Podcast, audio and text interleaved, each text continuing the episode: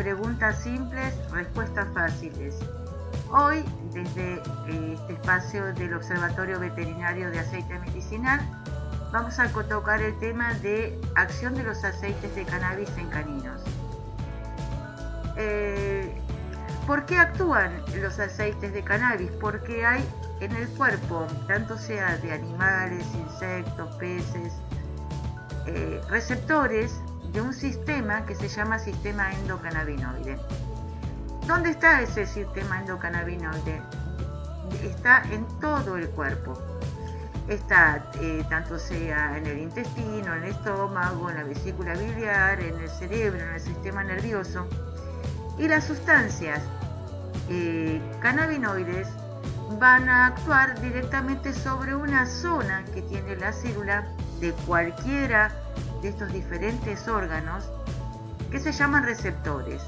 Los receptores más conocidos son los receptores CB1, que están a nivel del cerebro y del sistema nervioso básicamente, y receptores CB2, que están a nivel de las células de la inmunidad y de los órganos periféricos, como podría ser el hígado o el estómago. Entonces, estos receptores, ¿qué van a recibir? Sustancias que el mismo cuerpo produce, que son muy parecidas a las sustancias que están en el aceite de cannabis. Las sustancias del aceite de cannabis se llaman fitocannabinoides y las sustancias muy parecidas que están en el cuerpo de cualquier ser vivo se llaman sustancias endocannabinoides. Las sustancias endocannabinoides son muchas, pero las más conocidas son la anandamida, que generalmente se abrevia como AEA, e y la otra sustancia que es más difícil de nombrar, que es la 2-AG, llamada 2-araquidonilglicerol. Estas sustancias son muy parecidas a las que encontramos en el aceite de cannabis. ¿Se acuerdan que yo en una oportunidad les comenté que los fitocannabinoides eran sustancias de 21 carbonos que de acuerdo como se pusieran, se distribuyeran en la molécula, iban a dar diferentes compuestos químicos.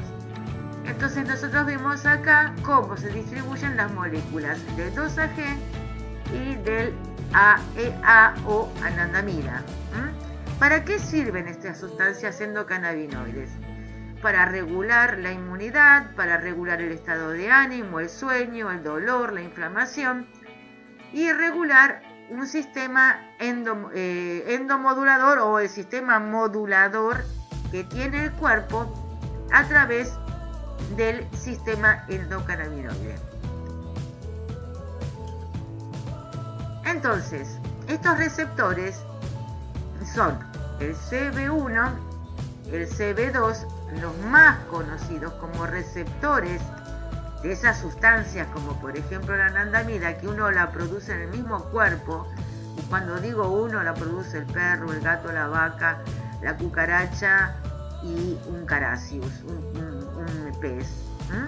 Pero a su vez se han descubierto otros receptores, como el GPR55, el THPBR1, el 5HT1A.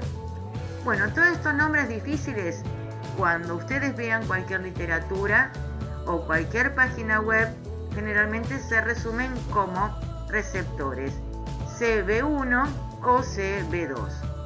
Entonces, por ejemplo, en este cuadro que nosotros vemos acá, hay una célula que produce un endocannabinoide. Esos endocannabinoides salen de la célula para unirse a una sustancia que le es afín en la membrana celular de la, de la célula receptora, la que va a tener una determinada función que queremos regular. Esa zona de la membrana es la zona del receptor endocannabinoide, CB1 o CB2 o cualquiera de las otras que son de nombres más difíciles que les mencioné recién, y entonces la célula receptora modifica parte de su metabolismo para regular algo que el cuerpo necesita. Entonces como respuesta vamos a ver estas crucecitas amarillas que dan la respuesta y ahí tenemos lo que se llama modulación. Entonces, ¿qué, es lo que está pasando acá? El sistema endocannabinoide, acá como dice SS, que generalmente lo van a encontrar en muchos artículos resumidos de esta manera, va a permitir que eh, el sistema endocannabinoide pueda eh, unir o influenciar determinados tipos de receptores para lograr algo que en el funcionamiento del cuerpo le haga bien. Los fitocannabinoides lo que hacen es actuar en estos receptores y si el cuerpo produce poco eh, material endocannabinoideo, o por ejemplo, vamos a decir un nombre más fácil, poca anandamida, cuando uno ingiere ese aceite de eh, cannabis, va a reemplazar esa deficiencia nuestra. Entonces, de acuerdo a la cantidad de sustancias cannabinoides que el cuerpo produzca y de acuerdo a la cantidad de receptores que puedan manejar la modulación de lo que hace falta o no hace falta en el cuerpo, entonces ahí es donde está la dificultad de tener una dosificación exacta. Acá radica la importancia de consultar a un profesional que sepa del tema. Por eso no, existe un aceite que sirva para todo. Las concentraciones de THC y de CBD deben ser conocidas dentro de ese análisis que de ese, aceite que debe ser analizado y debe ser conocido para, de acuerdo a la patología que tenga nuestro perro, así poder dosificar en forma correcta.